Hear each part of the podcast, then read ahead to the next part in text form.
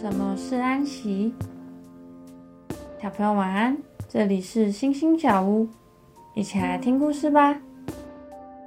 有个樵夫非常勤劳，一年到头都不休息。最近他发现，他砍的柴越来越少，但是他工作起来却越来越吃力。朋友看了看他的斧头和他的样子。发现樵夫的斧头已经钝了，樵夫也因为长久的操劳，一点元气也没有。朋友就告诉他：“我想你应该让自己休息一天，把斧头磨利了，再继续工作。”樵夫听了却更烦恼：“我这么辛苦，才砍这么一点柴，如果我不更勤快点，砍到了柴。”不就更少了吗？相信我，试试看吧。樵夫想了想，决定听朋友的话，好好休息，也磨斧头。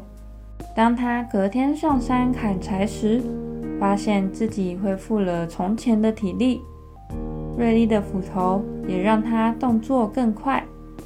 所以这天他砍了比平常更多的柴呢。想一想。你觉得什么是安息？为什么信心能带来安息呢？你什么时候最放松呢？为什么？今天的经文是希伯来书四章十一节，所以我们要竭力进入那安息，免得有人随着那不顺从的样子就跌倒了。